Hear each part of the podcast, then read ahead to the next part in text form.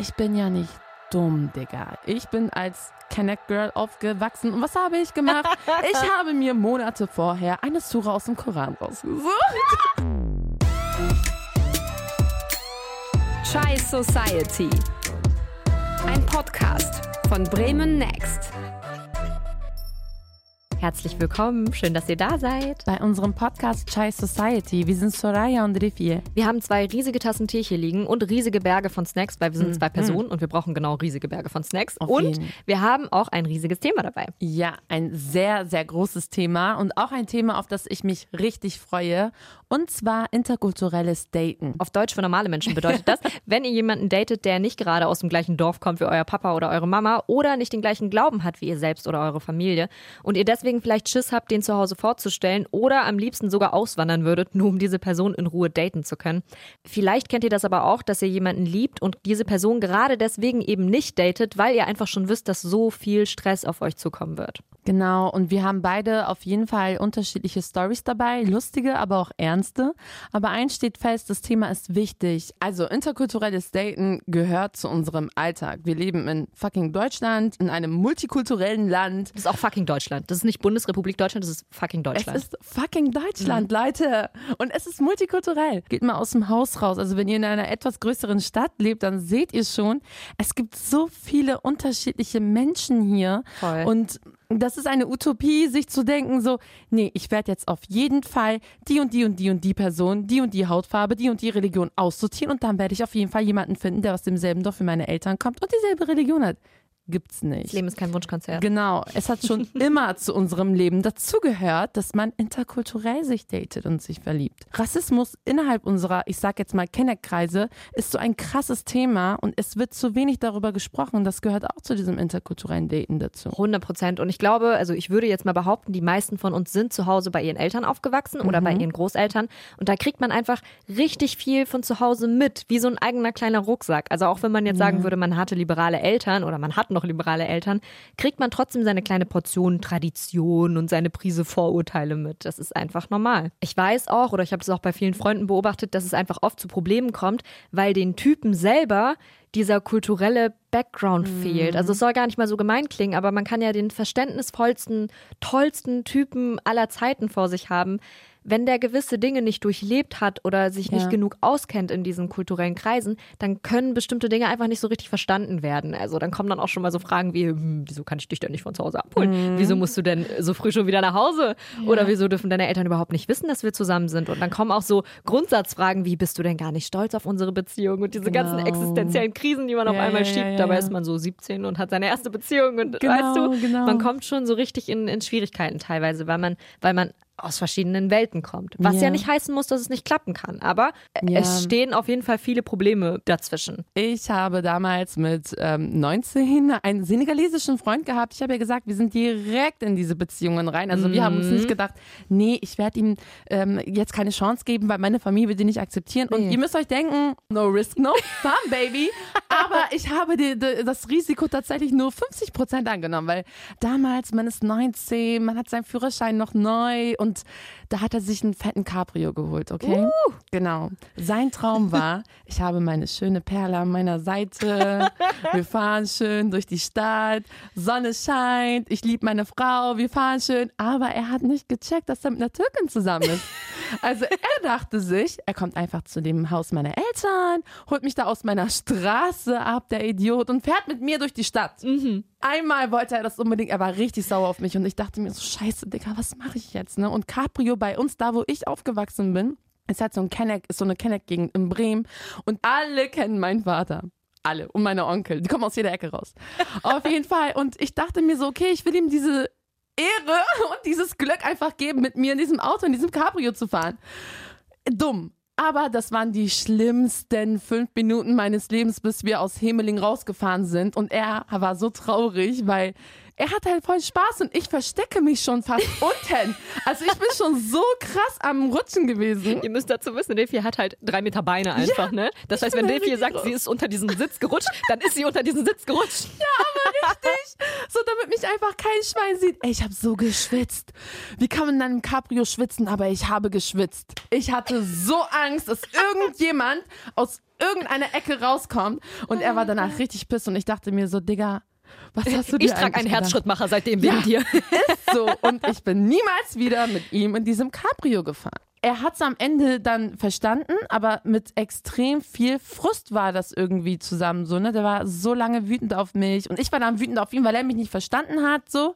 Hm. Aber das war nicht cool. Tatsächlich haben wir öfter solche Momente gehabt. Das sind halt so richtig blöde Momente. Also ich will jetzt nicht verallgemeinern, ich will jetzt nicht sagen, wenn jetzt irgendwie Araber mit Arabern zusammen sind oder wenn Deutsche mit Deutsche zusammen sind, dass die diese Art von Problemen mhm. nicht haben. Aber gefühlt streiten sich solche Leute in solchen Beziehungen über ganz andere Dinge. Ja, ja. Weiß ich nicht. Wo warst du gestern Abend? Warum rufst du mich seit Tagen nicht an? Und bei genau. uns oder bei dieser Art von Beziehung geht es halt viel mehr um solche Dinge. Wer steht zu wem? Genau. Wie sehr stehst du unter dieser Beziehung? Ähm, wie sehr lässt du dich von deinen Eltern kontrollieren? Ja, ja, wie viel ja. bist du bereit aufzuopfern für diese Beziehung? also es geht gefühlt viel mehr um so existenzielle Dinge direkt von Anfang mhm. an, weißt du, wo Natürlich. so andere Beziehungen erst nach einer Zeit hinkommen und eher so diese unbeschwerte Anfangszeit, in der man sich einfach daten kann, viel mehr genießen können. Ist, jetzt, ja. ist mein Eindruck. Also ist jetzt überhaupt nicht, dass es vielleicht immer so sein muss, aber es ja. kommt mir zumindest so vor. Ja, auf jeden Fall. Und das Ding ist auch, gerade bei so ähm, weil man halt das Gefühl hat, okay, ich muss einen großen Kampf mit meinen Eltern kämpfen. Mhm hast du ja auch so die, ähm, den Druck dieser Person, alles von deiner Kultur zu erzählen. So, was bedeutet Liebe bei uns? Was bedeutet Respekt bei uns? Solche mhm. Dinge. Und auch voll oft kommt es ja auch vor, dass dadurch, dass wir eben diese Vorurteile haben oder überhaupt diese Bedenken, meine Familie wird ihn oder sie nicht akzeptieren, dass man sich einer Person außerhalb der Gruppe gar nicht nähert, also außerhalb der Community. Voll, auf jeden Fall. Also es kommt richtig oft vor. Ich kenne das halt auch von Freunden, von Bekannten, dass die sich teilweise gar nicht vernünftig öffnen können. Mhm. Also, na klar ist man befreundet und irgendwann kommt man ja auch in ein Alter, da widersetzt man sich seinen Eltern ja, und geht ja. dann einfach trotzdem raus, okay, aber man lässt sich um Gottes Willen, man lässt sich nicht auf Beziehungen ein, ja. weil man halt direkt weiß, wie es endet. Ich glaube, das Problem ist auch, dass man eben sehr, sehr viele in Anführungsstrichen Negativbeispiele mhm. immer so ein bisschen in die Wiege gelegt bekommen. Sowas von wegen, weißt du noch, bei der und der hat das auch nicht ja, funktioniert, als ja. die mit dem und dem zusammen war. Und das und das war der Grund dafür. Nicht, ja. dass er einfach ein Idiot war oder sie ihn einfach betrogen hat, sondern hundertprozentig liegt es daran, dass sie eben nicht die gleiche Kultur hatten, dass sie nicht die gleiche Sprache gesprochen haben. Und genau. das wird einem irgendwie immer so ein bisschen, ein bisschen zu oft erzählt, habe ich das Gefühl, wenn man aufwächst. Ich weiß nicht, ob das irgendwie die, die die Version im Nahen Osten von Aufklärung ist.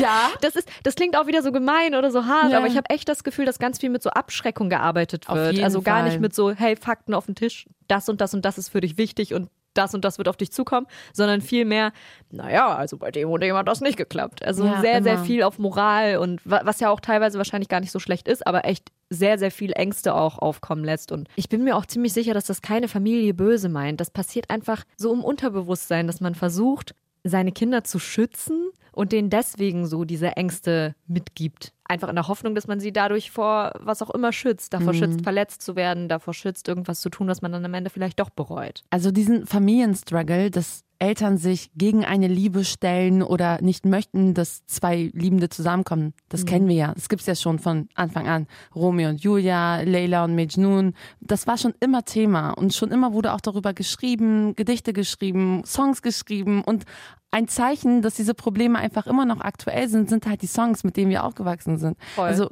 ich bin zum Beispiel mit Fahrt aufgewachsen. Doch vielleicht ist es einfach zu viel verlangt, dass du einen Jungen wie mich lieben kannst. Ich bin ein Junge von der Straße, ich besitze nichts, doch ich will ehrlich mit dir sein, weil du mir wichtig bist. Bei Reich und Schön geht es darum, dass die Eltern ihn nicht haben möchten. Er ist Perser und sie ist Deutsche. Aber dein Herz ist schön, Fahrt. Und du bist auch reich mit, mit Liebe tatsächlich und mit Talent.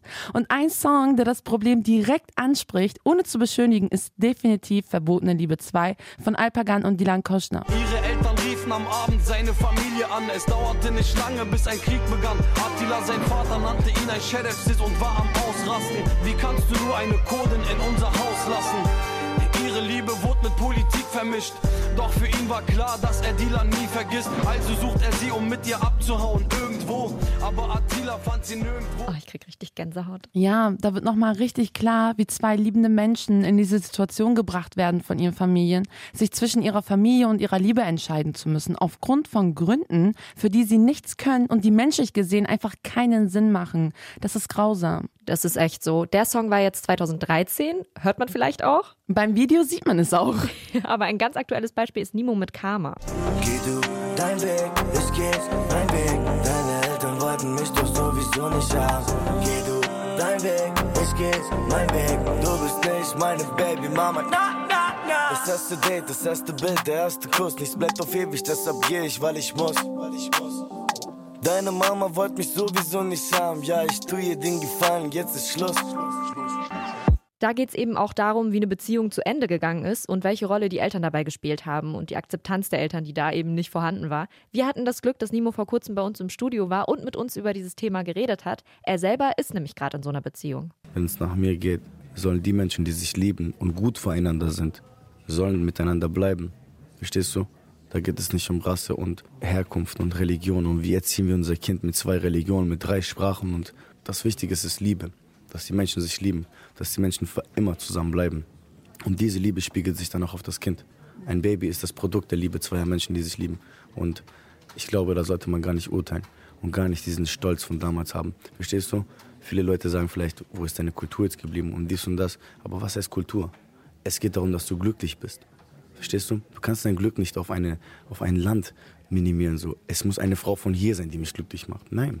Aber genau das ist das Problem. Man wächst zwar als weltoffener Mensch auf, aber durch diese ganzen Einflüsse von außen und dadurch, dass man eben letztendlich immer noch unterm Dach seiner Eltern aufwächst, verinnerlicht man irgendwann diese ganzen Sachen wie, wie sollen die Kinder erzogen werden, wie soll das denn zu Hause Mhm. aussehen? Und das ist echt ziemlich, ziemlich schwierig, weil wir einfach mit dieser Idee schon Mhm. aufwachsen, naja, diese Probleme würde es nicht geben, würde Mhm. man dann doch die gleiche Kultur haben oder eben die gleiche Herkunft. Es gibt auch sehr viele ähm, Stories, auch aus meiner eigenen Familie zum Beispiel, wo man halt wirklich sehen kann, das hat gar nichts mit Kultur zu tun, sondern es hat was mit Menschen zu tun. Also meine ähm, Cousine war damals, als sie Anfang 20 war, hat sie mit einem Türken geheiratet zum Beispiel und es hat halt gar nicht geklappt. Die Familien perfekt aufeinander abgestimmt. Er kam sogar, also seine Familie kam aus einer Region, wo ähm, unsere Familie auch herkam. Ja. Und äh, man kannte sich auch extrem lange. Und nach neun Monaten war die Ehe dann am Boden. Und dann hat sie tatsächlich später dann äh, mit einem Deutschen geheiratet, auch aus demselben Stadtteil in Bremen wie wir. Und jetzt, mashallah, wirklich, die haben tatsächlich eine sehr, sehr schöne Familie, die haben auch ein Kind. Und das ist, er hat sich so schön in die Kultur eingebracht. Er ist bei Familienveranstaltungen immer mit dabei. Er ist immer respektvoll äh, meiner Tante, also ihrer Mutter gegenüber, auch meiner Mutter und meinen ganzen anderen Tanten. Und man versteht sich so gut. Auch das Kind, also er mischt sich da nie irgendwie ein, dass sie kein Deutsch, äh, kein Türkisch sprechen sollte oder dergleichen, wovor die ja auch irgendwie immer Angst haben. Ne? Also Eltern haben ja auch irgendwie davor Angst. Ja, aber was wird denn aus der Sprache? Wird euer Kind dann überhaupt noch Türkisch oder Kurdisch sprechen? Und was wird denn überhaupt mit der Religion? Das Kind wächst zwischen beiden Kulturen auf, so wie wir ja auch. Also wir sind ja auch hier geboren tatsächlich, wir sind ja auch zwischen all diesen Kulturen aufgewachsen. Und außerdem muss man sich halt merken, dass Kultur sich ununterbrochen ändert. Also egal wie, wie sehr man auch versucht, sich daran zu klammern, es verändert sich früher oder später. Also das müssen wir uns jetzt endlich mal auf die Fahne schreiben. Unser Leben besteht nun mal daraus. Hundertprozentig. Ich glaube auch, was halt wichtiger ist, als die gleiche Sprache zu sprechen oder aus dem gleichen Land zu kommen und in dem gleichen Land Heimaturlaub machen zu können, sind halt einfach Werte. Ne? Also wenn die Ja. Werte nicht passen und der Respekt nicht da ist, äh, beide Sachen, Respekt und Werte. Ja. Weil ich glaube, wenn man nicht von Anfang an wenigstens ungefähr die gleichen Werte hat, dann wird es nicht klappen. Auf also sage ich so, wie es ist, weil man kann vieles anpassen, man kann ähm, Angewohnheiten anpassen, man kann seine Marotten irgendwie fallen Ja, lassen ja. und so, man kann sich aneinander gewöhnen, aber man kann nicht die Werte einer Person verändern, also nicht diese Grundwerte. Ja. Und der Respekt einfach dahingehend, dass man sagt, okay, ich bin anders als du. Ja. Wir haben ungefähr das gleiche Menschenbild, aber wir denken anders. Vielleicht denken wir anders über Gott, vielleicht Mhm. Denken wir anders über verschiedene Dinge. Aber ich respektiere, wie du denkst. Ich Auf respektiere, was deine Eltern glauben. Ich respektiere das Elternhaus, aus dem du kommst. Ich respektiere keine Ahnung, dass du fastest einmal im Jahr. Ich respektiere, dass du betest oder keine Ja. Ahnung. Es gibt einfach gewisse Dinge, die man dann respektieren sollte. Und solange man das macht, ist es im Endeffekt eigentlich ein Leben und Leben lassen. In der Theorie klingt es natürlich ziemlich einfach, ne? Ja, ja, ja. Aber ja, also es ist echt so, dass eben viele Leute Angst haben, solche Beziehungen überhaupt einzugehen. Ja, ich glaube, dass ähm, Religion auch tatsächlich für sehr viele eine große, ähm, eine große Rolle spielt, weil, na klar, also je nachdem, wie groß dein Religiositätsfaktor ist so oder Grad so, aber auch wenn du halt fast nahezu gar nicht religiös bist, irgendwie kommt dann immer von den Menschen schon dieses so, okay, aber ist er beschnitten? Ist er Muslim? Kann er beten? Kann er, kann er Ayatul Kursi? Kann er das? So, so, das ist tatsächlich da für Leute, wo ich mir so denke, hä, seit wann ist dir das wichtig, Digga? Weißt Auf du eine- überhaupt, ob ich das kann? Ja, weißt du, kann ich das? Also, mein Vater ist Muslim, er ist sunnitisch. Ich schwöre, er kann auf gar keinen Fall Ayatul Kursi. Kann er nicht. Kann er nicht. Ich habe das letzte Mal letztens von ihm Bismillah gehört, wo ich mir dachte, wow, er wird langsam alt. Er merkt langsam so, es kann jederzeit ausgehen. Er Ge- fängt schon an. Gib ihm zwei Tage, dann läuft er mit Testbich rum. Genau, genau, er merkt schon so, hm, ja, okay, jetzt, jetzt werde ich langsam zu einem Amja. So irgendwann, irgendwann wird. Aber ja, diese Religions, ähm, dieser Religionspunkt ist auch für extrem viele einfach sehr, sehr wichtig. Gerade in Bezug auf Religion gibt es ja krasse Vorurteile, ne, wo die Menschen sich halt gar nicht irgendwie weiterbilden oder informieren und dann haben sie schon so diese zurückgebliebenen Vorurteile in Bezug auf, wie sie beten, wen sie anbeten und nein, das ist auf gar keinen Fall mit unseren Werten, unserer Religion vereinbar so. Mhm. Ist das die Stelle, in der ich erzählen muss, dass ich einen kurdischen Ex-Freund habe? Okay, alles klar. Also wir erzählen ja Geschichten darüber, wie es so ist, wenn der Freund eben nicht aus dem gleichen Land kommt oder die gleiche Kultur hat wie die eigene Familie. Und deswegen muss ich ja eigentlich erzählen, wo ich herkomme. ne? Ja, Also mein Papa ist Libanese und meine Mama ist aus Venezuela. Mhm. Und mein damaliger Freund kam aus einer jesidischen Familie. Mhm. Auf jeden Fall äh, ist es ein bisschen schwierig zu erklären. Also wir sind zusammengekommen, da waren wir beide noch relativ jung. Und es ist auch aus anderen Gründen kaputt gegangen. Auf jeden Fall nicht deswegen. Aber ich weiß, dass ich, als ich noch mit ihm zusammen war, mich damals nicht meiner Familie geöffnet habe. Also ich glaube, das ist irgendwo ein Stück weit normal. Ich meine, wenn man aus unseren Kreisen kommt, dann überlegt man sich das immer noch mal so zwei, dreihundert Mal, ob das wirklich Zukunft Ja. hat, bevor man sich dann irgendwie ne, mit seinen Eltern hinsetzt und den Typen vorstellt. Das ist normal. Das ist überhaupt gar nicht das Ding gewesen. Aber ähm, ich weiß, dass irgendwann mein Cousin aus dem Libanon zu Besuch kam. Mhm. Und ich weiß, dass ich mich damals ihm anvertraut habe als quasi einzige Person aus der Familie. Ich bin damals zu ihm hingegangen und meinte, hey, Cousin, Hey, Cousin, mhm, Cousin. pass mal auf. Ich meinte zu ihm, ich habe da jemanden. Und er meinte, was ist das für einer? Und ich nur so, Mhm. mir sieht er? Und dann guckt er mich an und original, du wirst nicht erraten, was er in diesem Moment zu mir gesagt hat. Was hat er gesagt? Er guckt mich an mit so einem, so einem mitleidigen Blick und sagt einfach nur, es tut mir leid für dich, dass du in die Hölle kommst. Einfach, hat, ist das sein Ernst? Ich schwöre, ich lache jetzt mittlerweile darüber, aber in diesem Moment, ich war einfach 16 Jahre alt und dieser Typ sagt mir, du tust mir leid, dass du in die Hölle kommst. Ey, das tut mir so leid, ne? Aber Weißt das du- ist doch ein richtiger Bastard.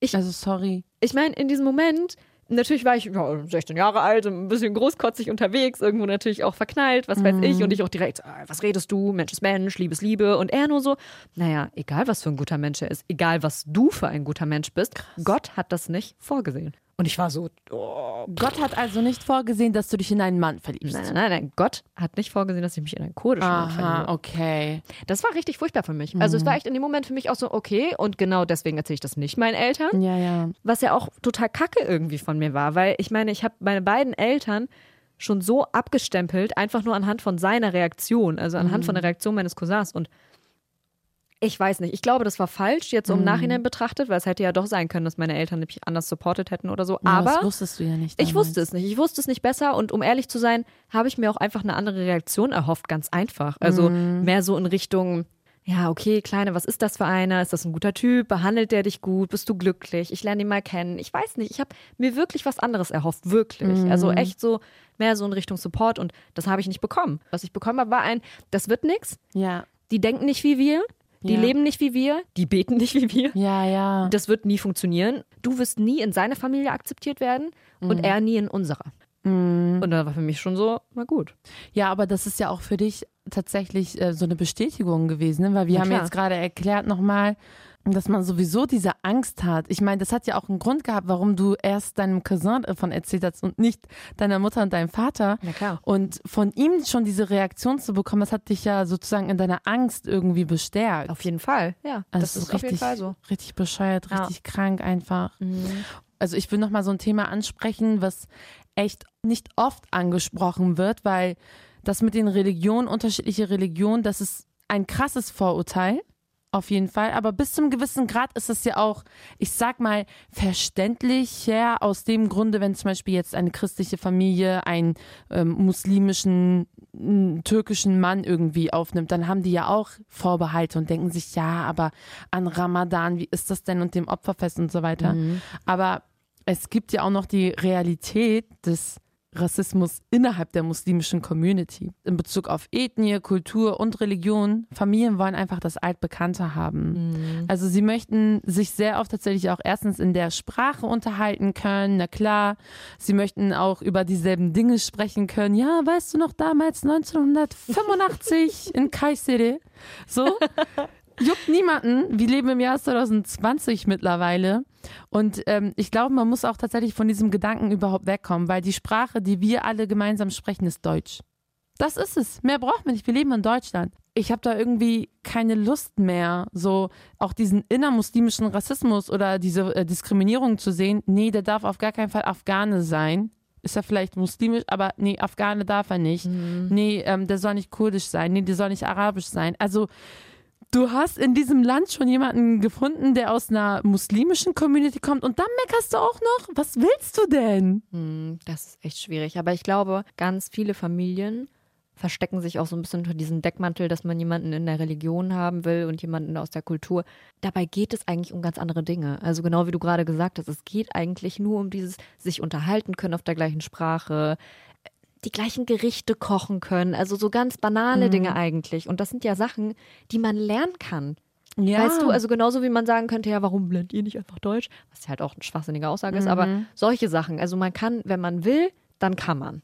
Ja, also ich ja. finde, das ist halt auf jeden Fall gar keine Ausrede. Und ja, natürlich ist es vielleicht ein bisschen schwieriger und es ist einfacher, wenn man gleich sozialisiert ist, aber dann schwimmt man auch ein bisschen in seiner eigenen Suppe. Ich weiß nicht, ob man das so Natürlich. sagt, aber Ja, man schwimmt in seiner Suppe. Und genau das ist das eben. Wir sind, ich glaube, wir kommen aus Kulturen, die einfach etwas ähm, in sich geschlossener Ja. sind. Im Sinne von, man ist sehr familiär, man unterhält sich sehr viel, Ja. man, ja, man hat auch eben sehr viel mit den Nachbarn zu tun. Solche Ja, Sachen. Also man ist sehr, wie soll ich das erklären? Vielleicht anhand eines Beispiels. Also wenn ich zum Beispiel mit meinen Freundinnen spreche, die Mhm. eher modern aufgewachsen sind und ähm, nicht mit ganz so viel traditionellem Druck unterm Hintern, bei denen ist zum Beispiel so, dass sie sagen, ja, ist doch egal, such dir auch den Partner aus, den du willst. Im Endeffekt seid ihr eine Familie. Ja, das geht halt nicht so ganz. So, ja. Nee, genau, weil so ist das eben nicht. Bei uns ist das nicht so, Mhm. dass, sagen wir jetzt mal, die Töchter oder die Söhne heiraten und dann ihre eigene Familie gründen. Nein, du bist nicht aus der Familie raus, sondern die Familie erweitert sich. Mhm. Ja. Und dadurch, dass sie sich eben, also die Eltern, die Großeltern als Stamm der Familie sehen, Mhm. haben sie eben auch das Gefühl, sie hätten eine Art Mitspracherecht und so ein bisschen schon was damit zu tun, was dann am Ende mit der anderen Familie passiert. Mhm. Ja, ja. Und deswegen kann ich es verstehen. Ich, ich kann es hundertprozentig verstehen, aber Ich kann es auch verstehen. Ja. Also es ist nicht so, dass ich das nicht verstehen kann. Und ich bin auch komplett bei dir mit dem, weil ich finde das natürlich auch schön. Ich, ähm, dass die Familie des Ehemannes oder des Freundes und seine eigene Familie, dass die ähm, Familien sich verstehen. Natürlich, das ist halt das Ideal, so, ne? Aber ähm, ich finde, dass sehr oft bei ähm, Kenneck-Eltern so dieses Verständnis für die Kinder einfach fehlt. Am Ende des Mhm. Tages, da werden die Kinder heiraten, weißt du, da, meine Eltern sind schon verheiratet. Die sind schon. Aber am Ende des Tages werde ich diese vier Wände mit dieser einen Person ähm, teilen und mit ihr oder ihm so, inshallah, eine Familie gründen, so. Und genauso übernimmst du die Verantwortung dafür, wenn es nicht funktioniert. Und gar nicht Genau. irgendwie, weil man sich nicht an irgendeine Regel gehalten hat. Das hat ja gar nichts Genau. damit zu tun. Genau. Und da, ähm, da finde ich, ist es auch immer, Doppelmoral spielt da auch immer so eine krasse Rolle, so wie ich das irgendwie erlebt habe. Also ich habe ja von meinem ähm, Ex-Freund erzählt, der halt nicht aus der Kenner Community kam. Mein Ex-Freund war ähm, nämlich Senegalese. dazu auch noch schwarz, aber er war Muslim. Also er war muslimisch. So.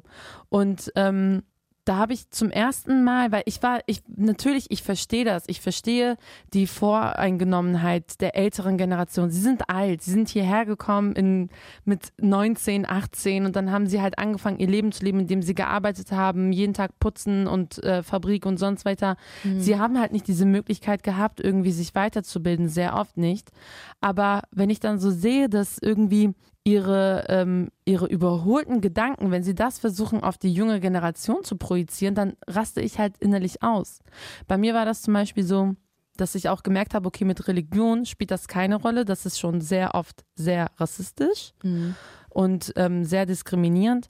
Eben dadurch, dass ich halt diesen Freund hatte, der kein Türke war und der schwarz war, ähm, habe ich halt die Erfahrung gemacht, dass um mich herum auch viele eben aus dem Stadtteil, aus dem ich kam oder meine Freunde oder Menschen, die mich kannten, mich auch schon so ein bisschen anders behandelt haben. Also ich war schon direkt in ihren Augen, dadurch, dass ich halt nicht mit einem Türken zusammen war, war ich in ihren Augen so direkt eine Rebellin, obwohl ich mich eigentlich niemals als Rebellin so sehen würde tatsächlich. Ich habe mich einfach verliebt. Und ich habe halt auch eine krasse ähm, Situation tatsächlich, die nochmal so diesen krassen, direkten Rassismus mir damals in mein Gesicht richtig geschlagen hat. Also ich habe ähm, damals in, im zweiten Semester oder dritten Semester war ich dann halt an der Uni und kriege ich einen Anruf von meiner Mutter und sie erzählt mir so richtig wütend am Telefon, Refie, ich habe einen Anruf bekommen, komm sofort nach Hause. Und ich denke mir so, okay, was ist da los? Ich bin okay. gerade an der Uni, so, was habe ich gemacht? Und ich denke mir, ja, okay. Anne, ich kann jetzt gerade nicht kommen, ich bin an der Uni, ich komme später und dann quatschen wir. Und sie richtig aufgewühlt, richtig aufgewühlt. Du musst sofort direkt nach Hause kommen. Dann bin ich halt zu Hause und ich sehe schon, wie sie im Wohnzimmer auf und ab, auf und ab, auf und ab. Und dann setzt sie mich dahin und sagt, dass sie einen Anruf bekommen hat. Und dann sagt sie, irgend so ein Typ am Telefon hat gesagt, du würdest mit Schwarzen rumhuren. Was? Wortwörtlich auch genauso, ne? Also Was? wortwörtlich mit schwarzen Rumhuren. Und ich sitze da und ich denke mir, das ist auf so vielen Ebenen falsch. Erstens, sie hurt rum. Wer bist du, dass du bei meiner Mutter anrufst und sagst, dass ich rumhuren würde? So, was meinst war, du mit War rumhuren? er dabei? Anscheinend schon, ja. Anscheinend war er dabei. So, er arbeitet beim NSA.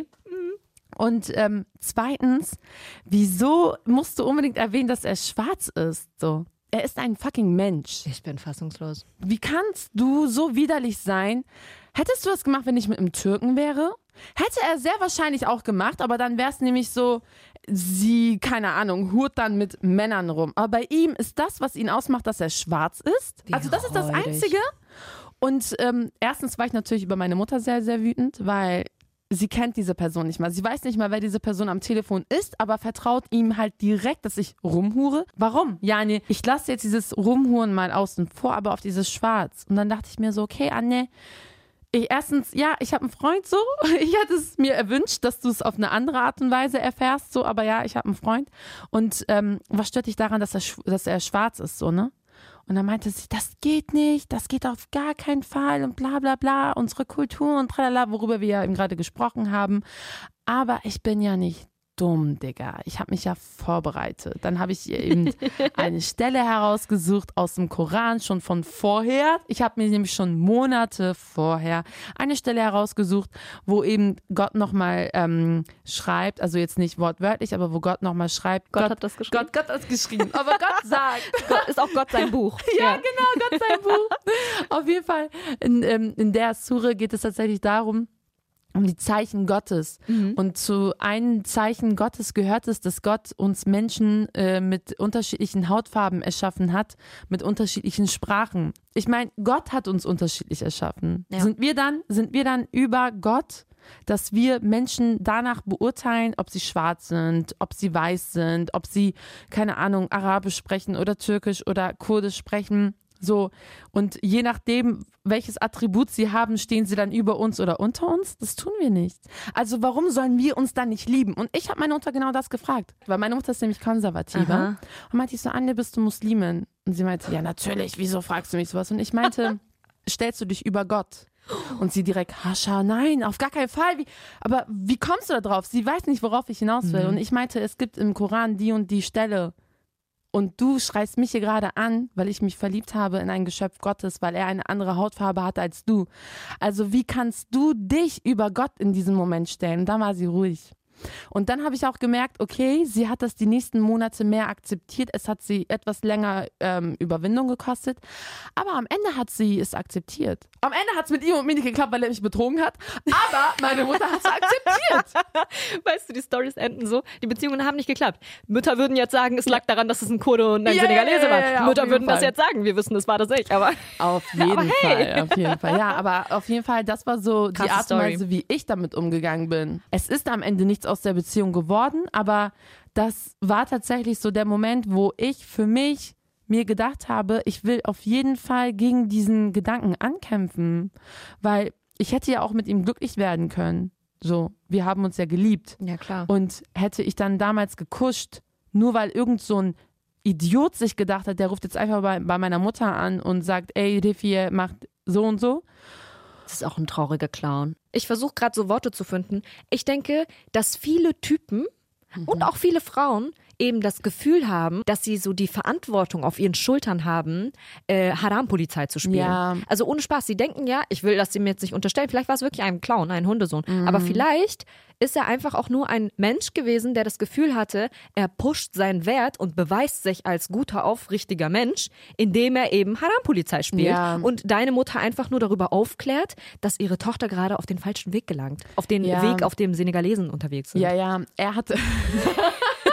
er hat sich das auf jeden Fall so eingeredet. Ich will jetzt auch diese Clowns-Person nicht in Schutz nehmen, aber ich weiß nicht. Ich denke einfach, ähm, das sind ganz oft einfach Leute, die selber gar nicht mal so selbstsicher sind und ihren Wert so krass darüber definieren, ein guter Moslem zu sein, ein guter Sohn zu sein, eine gute Person zu sein und, und auch echt das Gefühl haben, wenn sie andere runtermachen oder die Sünden in Anführungsstrichen, die, Ja. die schlechten Taten anderer Leute aufdecken, dass sie dadurch dann zu besseren Menschen werden. Was ja vollkommen falsch ist. Es ist so falsch, aber ich glaube, auch das hängt mit Erziehung zusammen. Ja, Dadurch, dass man so aufwächst, entstehen eben nicht nur ähm, Mädchen, die sich nicht trauen, Beziehungen zu führen, sondern eben auch Typen oder Frauen, die andere Leute runterziehen. ja, ja, Und dabei müssen wir alle miteinander arbeiten. Wir müssen uns an die Hand nehmen und genau. miteinander sein und vielleicht auch mal ein bisschen die andere Person decken, bis die Person dann in den Mut aufweist, seinen Eltern von der Beziehung zu erzählen. Man auch die Privatsphäre anderer Menschen einfach zu ehren, dass man irgendwie nicht direkt mit der Info, oh mein Gott, ich habe, ich habe Riffy gerade auf der Straße gesehen und sie war mit einem Nicht-Türken. Oh mein Gott. Ich meine, ähm, überhaupt so diesen Gedanken zu haben, dass wir so diese so richtig inzestuös uns alle richtig kontrollieren müssen und so das dann dazu bringen, so die Kultur aufrechtzuerhalten oder die Religion. Weißt du, es reden so viele Menschen immer über Hazreti Bilal. Bilal ähm, war, die, war der erste Mensch, der den Esan gesprochen hat, wird immer gesagt. Es wird immer gesagt, er ist der erste Schwarze gewesen und der Islam ist Schwarzen gegenüber immer so krass ähm, tolerant und allen Menschen. Der Islam ist nicht äh, rassistisch, aber die Muslime sind rassistisch. Und das ist Viele, so das Ding. nicht alle. Nicht alle. Viele. Viele. Du hast recht, nicht alle, aber sehr viele tatsächlich. Und ich glaube, in dem Moment, wo zum Beispiel dein Cousin auch ähm, den ähm, jesidischen Kurden als als dein Ticket zur Als- Hölle gesehen hat, so, ne? Das spielt auch tatsächlich viel Ja, einfach m, Rassismus auch äh, mit ein. Und über solche Dinge muss man halt quatschen und sie reflektieren und aufdecken. Frage, komme Ja. ich jetzt eigentlich immer noch in die Hölle, obwohl ich nicht mehr mit ihm zusammen bin? Also dadurch, dass du eine Frau bist, kommst du ja sowieso viel einfacher in die Hölle, so ne, weil das ist ja auch so die die Art und Weise, wie diese Menschen tatsächlich auch denken, die einfach andere Leute anschwärzen und die einfach so sagen, dass du in die Hölle kommst, Digga. Wer kommt auf die Idee? Die Haram-Polizei. Alter, diese fucking Haram-Polizei, ne? Haram. Aber auf jeden Fall, ja, was ich sagen möchte, ist eigentlich auch, also ich habe die Geschichte auch erzählt, um so zu sagen, dass wir auch einfach mehr reflektieren müssen, Mann. Also wir müssen, wir sind nicht unsere Eltern. So, wir müssen unsere Eltern verstehen, aber gerade unsere Generation muss auch viel mehr reflektieren, woher kommen diese ganzen Vorurteile, die wir haben. Nehmen wir mal an, irgendjemand hat bis hierhin gehört, führt heimlich so eine Beziehung und denkt sich, okay, was kann ich jetzt machen? Lernt eure Eltern einzuschätzen, weil am, am besten kennt man ja seine Eltern selber, ne? Ja, ja. Und ich wusste zum Beispiel damals auf jeden Fall, okay, ich muss das langsam machen. Im Türkischen sagt man so sindre sindre. Also immer so klein, klein, weißt du, so dass du manchmal immer so ähm, Stück für Stück so. Stück für Stück, dass du manchmal sagst so, ja, also ich habe das damals dann immer so gemacht, dass ich zu meiner Mutter schon immer meinte, also ich werde keinen Türken heiraten, Anja. Anja, ich werde auf gar keinen Fall einen Türken heiraten, weißt du? Und dann war sie immer schon so, warum sagst du immer sowas? Und dann so, Allah und so, ne? Und dann, ähm, genau, immer so, immer an, an den Tisch, aber irgendwann hat sie das so abgespeichert. Und dann war sie tatsächlich am Ende zwar krass überrascht und wütend so, aber ich habe das schon hingearbeitet von meiner Art her. Und ich habe tatsächlich mir natürlich diese Koransure rausgesucht, weil ich kenne ja meine Mutter. Ich weiß, dass meine Mutter eher auf Gott hört, als auf mich, was normal ist, so in diesem Fall so, ne? Also auch auf Gott sein Buch. Genau, Gott sein Buch ist halt so The Book. Und ähm, dann halt, das habe ich mir tatsächlich rausgesucht, weil ich halt wusste, okay, darauf wird sie hören. Ich war halt vorbereitet. Und ähm, wie gesagt, also ich habe abgewegt, lohnt sich das für ihn? Damals in meinem Kopf hat sich das gelohnt. So, heute würde ich sagen nein, aber damals stand ich dazu. So, und deswegen tatsächlich einfach abwarten, so mit der Zeit nehmen. Aber ich kann natürlich gleichzeitig verstehen, wenn das jetzt irgendwelche 16-, 17-jährigen Mädels hören, dass die sagen, ja, danke für den Tipp, finde ich auch, aber so, ich werde jetzt trotzdem nicht zu meinen Eltern gehen und mich outen, weil genau das ist das. Ich kann es verstehen. Ich kann es hundertprozentig verstehen. Aber ich, ich sag mal so, Defi hat einen sehr guten Tipp gegeben. Sucht euch diese Koransuche, wirklich, sucht euch die und äh, setzt euch hin, überlegt, redet mit Freundinnen, redet mit Ja. großen Schwestern von euren Freundinnen, redet mit Leuten, bei denen es funktioniert hat. Und Ja. überlegt euch das gut. Weil im Endeffekt, ich sag mal so, so, es lohnt sich nicht für jeden Menschen, so einen Kampf zu kämpfen. Ja. Aber dann lohnt es sich vielleicht für den nächsten. Weil nichts auf der Welt garantiert dir, dass du bei dem nächsten nicht den gleichen Struggle haben wirst. Ist auf also jeden Fall überlegt so. euch das gut und kämpft nicht nur für den Typen oder für die Frau, sondern für euch und eure Freiheit. Was für mich an erster Stelle steht, ist ähm, mutig sein. Mhm. Das klingt vielleicht ein bisschen kitschig. Das klingt romantisch. Ja, ja, romantisch ist, glaube ich, das schöne Wort für kitschig. Ja. Aber es ist wirklich so. Mutig sein ist so unfassbar wichtig, egal aus welchem Kulturkreis man kommt, egal aus welchem Land man kommt, sowieso in all seinen Lebensschritten mutig zu sein. Ich glaube, ich kann das auch so einfach sagen und auch deswegen sagen, dass es für mich an erster Stelle steht, weil ich mit diesem Paradebeispiel aufgewachsen bin. Ich habe ja gerade schon erzählt, meine Mama kommt aus Venezuela und meine Eltern haben sich beide in Venezuela kennengelernt. Mein Papa konnte nix auf Spanisch, meine Mama konnte nix auf Arabisch und die beiden haben es nicht nur geschafft, sich ineinander zu verlieben und kennenzulernen. Die beiden haben einfach ihre sieben Sachen zusammengepackt und es waren wirklich insgesamt sieben Sachen, mit denen sie ausgewandert sind. Dann sind sie äh, ja ausgewandert, hatten erstmal einen Zwischenstopp im Libanon. Mein Vater hat seine venezolanische importierte Frau zu seinen Eltern gebracht und gesagt, Geil. das hier ist meine Frau. und ich liebe sie. Und dann sind die beiden nach Deutschland und äh, haben mich hier gekriegt. Wo ich mir einfach nur denke, wenn die beiden das geschafft haben, aus den zwei gegensätzlichsten Kontinenten auf der ganzen Erde zusammenzukommen, zusammenzubleiben, zusammen Kinder großzuziehen und was auch immer, was soll dann nicht klappen? Ja, ja. Weißt du? Sich immer vor Augen halten, wenn die Liebe so groß ist tatsächlich und ihr das Gefühl habt, ne, ey, das ist diese Person. Er ist zwar vielleicht kein Kurde oder kein Türke oder kein Araber so, aber er ist auf jeden Fall die Person, die ich heiraten möchte. Dann gibt es auf der Welt so viele gute Beispiele. Auch auf Instagram zum Beispiel Latoka. Sie ist eine ähm, Influencerin, eine deutsch-türkische Influencerin, die ähm, einen Deutschen geheiratet hat und ähm, sehr viele Jahre keinen Kontakt zu ihren Eltern hatte, weil die Eltern das nicht wollten, dass sie Gott, mit wie einem schlimm. Deutschen heiratet. Und sie erzählt das auch, also ganz emotional tatsächlich, aber für Leute, die diesen Weg gegangen sind, auch so hilfreich, weil es einfach dich so unterstützt. Und jetzt hat sie mega den Kontakt wieder zu ihren Eltern, aber man kann halt sehen, ey, es kann gut enden, weil sie hat sich für ihre Liebe entschieden, aber am Ende hat sie ihre Familie ja trotzdem bekommen, so. Ich glaube, das fasst auch alles eigentlich ganz gut zusammen. Ja. Ne? Ich meine, wenn wir überlegen, mutig sein Mhm. und vielleicht auch mal einschätzen, ob es sich für den Menschen lohnt Ja. oder auch nicht. Und dann nehmen wir noch deine Tipps, dass man einfach den richtigen Zeitpunkt bei seinen Eltern Genau. sucht, weil man seine Eltern gut kennt und dass man sich gut darauf vorbereitet. Ja. Dann kann eigentlich gar nichts mehr schiefgehen. Denn das Wichtigste ist, und das merkt man halt auch anhand von diesem guten Beispiel, was du dann am Ende genannt Ja. hast, selbst wenn man den Kontakt zu seiner Familie abbricht, Gott bewahre, ich hoffe, das passiert genau keinem Ja, von euch, weil es halt wirklich mega, mega schlimm ist und belastend. Aber selbst wenn das passiert, alles fügt sich. Mhm. Alles wird sich fügen, weil ihr dürft euch einfach nicht einreden lassen, dass ihr schlechte Töchter seid, schlechte Söhne, sch schlechte Menschen, Mhm. weil ihr einen Mann aus einer anderen Kultur liebt. Ja. Also erstens sind wir vor Gott, wenn ihr an Gott glaubt, sind wir Ja. sowieso vor Gott alle gleich. Ja. So, wir bestehen alle aus Fleisch und Blut, wir sind Menschen. Ja, Äh, Würde ich sagen, kann eigentlich kaum noch was schiefgehen. ja, sollte auch nicht. Lasst uns das Ganze doch mal mit den weisen Worten von Nimo beenden. Die ganze Welt steht uns offen. Verstehst du? Wir können reisen, wir können uns frei bewegen, wir können uns frei kleiden, wir können frei reden. Wieso sollen wir nicht dann frei entscheiden können, wen wir lieben, mit wem wir unser Leben, den Rest unseres Lebens teilen möchten? Verstehst du, was ich meine? Verstehst du, Defi? Ja, das verstehe ich auf jeden Fall. Mensch ist Mensch, Liebe ist Liebe und niemand, wirklich niemand steht über irgendwem anderen. Das hast du schön gesagt. Vielleicht habt ihr auch irgendwas dazu zu erzählen, eine gute Story, Probleme, die ihr selbst erlebt habt, was ihr wollt, ihr könnt es uns auf jeden Fall erzählen.